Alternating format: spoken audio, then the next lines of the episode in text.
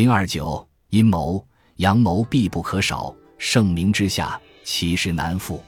一个“义”字，让宋江在江湖上几乎无人不知，无人不晓。但他出手阔绰也好，救人危难也好，到底是因为义，还是因为不义？看一个人，不仅仅要看一个人遵守的道德规范，我们要穷本溯源，看他在追求什么。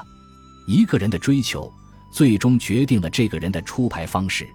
宋江出手阔绰也好，救人危难也好，不是因为他有一副菩萨心肠，而是他想收买人心，为其所用，日后东风一遇。就可化龙而起，为报宋江当年的通风报信之恩，晁盖千里迢迢带领梁山骨干力量到江州血洗法场，这个恩情和宋江当年救晁盖相比，强之百倍。以晁盖的实力，即便宋江不报信，朱雷二都头难道不懂得宋晁盖人情？应该说，到了现在这一步。感恩戴德的应该是宋江，而不是晁盖。可是这不符合宋江的性格逻辑。穆家庄此时灯红酒绿，各位英雄救驾有功，推杯换盏，喝得正兴时，只见刚从虎口脱险的宋江突然站起身形，发表了如下可耻的言论：“小人宋江，若无众好汉相救时，和戴院长皆死于非命。今日之恩，深于沧海。”如何报答的众位？只恨黄文炳内厮搜根剔齿，几番缩毒要害我们，这冤仇如何不报？怎地祈请众位好汉再做个天大人情，去打了吴为军，杀的黄文炳呢？也与宋江消了这口无穷之恨。那时回去如何？注意，宋江的发言对象是大家，而不是晁盖。没有晁盖带领梁山人马。宋江必成官府刽子手的刀下之鬼，去江州劫法场是真正的虎口拔牙。晁盖为了宋江已经拼了老本，何况晁盖贵为梁山之主，无论是从个人感情还是从江湖威望，宋江若想重新杀回江州，他都应该跟晁盖先商量商量。何况为了发泄一己之恨，让数百名兄弟再入龙潭虎穴出生入死。这种行为对宋江来说是义气，对这些兄弟来说可真的很不义气。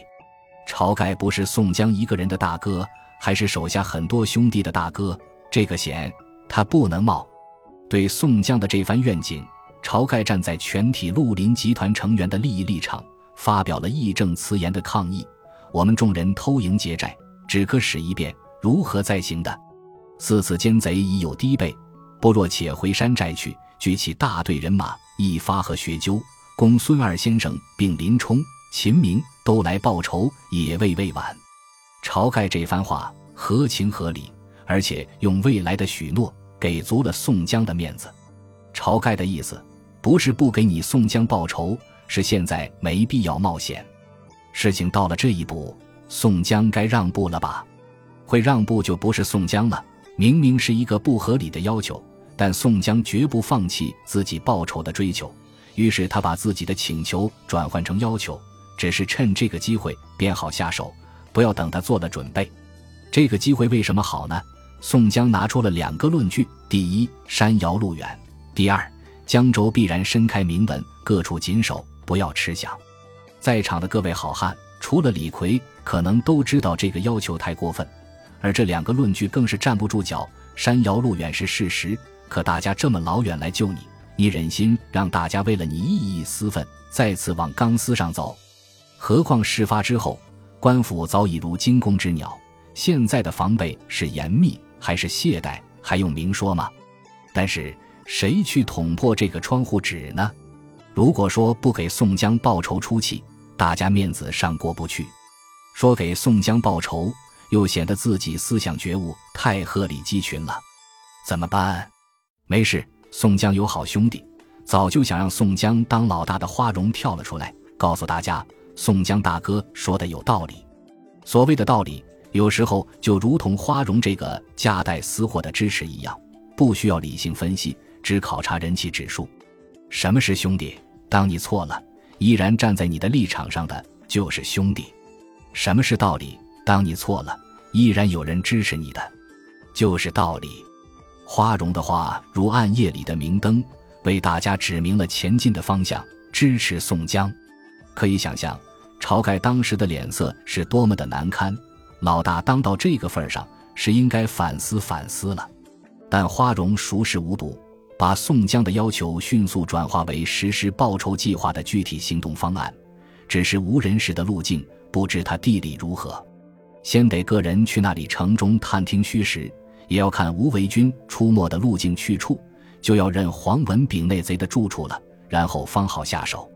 事已至此，晁盖只能无可奈何花落去了。晁盖的支持率在这一刻迅速下降。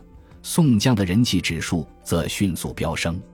宋江这么做，可不仅仅是为了杀一个黄文炳吧？梁山越来越近了。作为一个优秀的基层高级政工师，宋江充分发挥自己的专业优势，马不停蹄地对晁盖进行引导。但他可能不知道，晁盖是一个接受能力很强的人。他不但笑纳了宋江对梁山的发展规划，还有更进一步的举动——让位。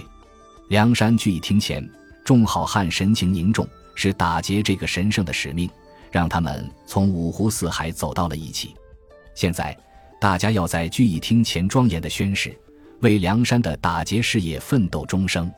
宣誓完毕，看着下面作风严谨、工作踏实、体健貌歪的各路好汉，晁盖那种唯才是举的责任感油然而起。他认为，如果不是当年宋江给他报信，让他赶紧亡命天涯，梁山肯定不会有今天这样的规模。当初若不是贤弟丹那血海般干系救得我等七人性命上山，如何有今日之众？面对晁盖的热情相邀，宋江充分发挥了拒绝诱惑、步步为营的战略思想，以坚持真理的精神，有理有据地对晁盖的提议进行了反驳。几次交锋之后，迫不得已的宋江只有拿出铁的事实。让晁盖放弃让位的想法，这个证据太神奇了。我们看看，仁兄论年齿，兄长也大十岁。宋江若做了，岂不自羞？语言真是一个很奇妙的东西，它不但可以隐藏着理性的逻辑，还可以饱含着各种复杂的感情。这样，事实就可以隐藏在语言中。这句话听起来多么婉转动听，多么友善和气，但事实是残酷的。我们若将这句话中宋江拒绝当老大的感情色彩剥离，去看一个没有被加工的事实，那就是晁盖比宋江大十岁，所以宋江不当梁山寨主。这个证据足以让晁盖暴跳如雷。但晁盖不但没有生气，还继续就让位问题和宋江进行了深入的交流。由于宋江坚持拒绝这一邀请，晁盖只能作罢。并因此更加热爱宋江这样一个不好诠释的好兄弟。就这样，晁盖继续在梁山领导人的道路上阔步前进。宋江成为梁山的二号人物，吴用和公孙胜两个知识分子分别成为梁山的三、四号人物。革命的首要问题是分清敌我，内部斗争的首要问题是分清亲疏远近。梁山核心领导层确立之后。对老大的位置垂涎三尺的宋江，开始了内部斗争的第一步——拉帮结伙。不能不佩服宋江的脸皮。晁盖还没有反应过来，他就开始了自己的派系安排，修分功劳高下。梁山泊一行旧头领去左边主位上坐，新到头领去右边客位上坐。待看日后出力多寡，那时另行定夺。面对这种毫无情理的安排。晁盖沉浸在兄弟之情的喜悦中，吴用对新主人宋江暗敲大拇指，公孙胜则悄悄地沉默了。最配合宋江的是台下的众人，大家纷纷就这一安排表示热烈的支持，并报以经久不息的掌声。现在大家再看看新旧势力对比：左边林冲、刘唐、阮小二、阮小五、阮小七、杜迁、宋万、朱贵、白胜。九人，右边花荣、秦明、黄信、戴宗、李逵、李俊、穆弘、张衡、张顺、燕顺、吕方、郭盛、萧让、王英、薛勇、金大坚、穆春、李立、欧鹏、蒋敬、童威、童莽、马林、石勇、侯健、郑天寿、陶宗旺二十七人。左边的林冲是前朝遗老，为晁盖成为梁山领导人起了决定性作用，竟然被排斥在核心领导层之外，而晁盖对此一无所觉，林冲会高兴吗？就记得宋江对你的救命之恩，我火并王伦，背着骂名，你晁盖不管不问。宋江对刘唐和三阮有过救命之恩，让他们在晁盖和宋江之间做出立场上的选择很难。杜迁、宋万和朱贵都是前朝遗老，对第一代领导人王伦旧情未去，又怎么可能对晁盖死心塌地？何况此时宋江咄咄逼人，形势顺流而上。又怎么能让他们不投向宋江这棵大树的怀抱？至于白胜，晁盖即便对他有救命之恩，他人单力薄，还曾经做过叛徒，出卖过朋友，又能如何？至于右边这些好汉，无一不跟宋江有着千丝万缕的关系，尤其是花荣等清风寨势力集团，真是个顶个的好兄弟。怎么说，他们都在梁山逗留许久，竟然不要工龄？积极要求重新填写入职申请，他们用意何在？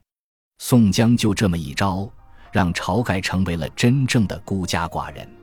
宋江上梁山，代表了最广大梁山好汉的根本利益，是梁山跨时代发展的一个标志性事件。在我们即将欣赏梁山在宋江手里如何发展壮大的时候，有必要对梁山进行一下历史性回顾。这就是所谓的继往开来。事实证明，要发展必须尊重历史，必须尊重传统，但又要有所突破。对梁山的历史性回顾，不是去瞻仰梁山历史上创造的灿烂文明成就，而是去了解梁山发展的优势和劣势。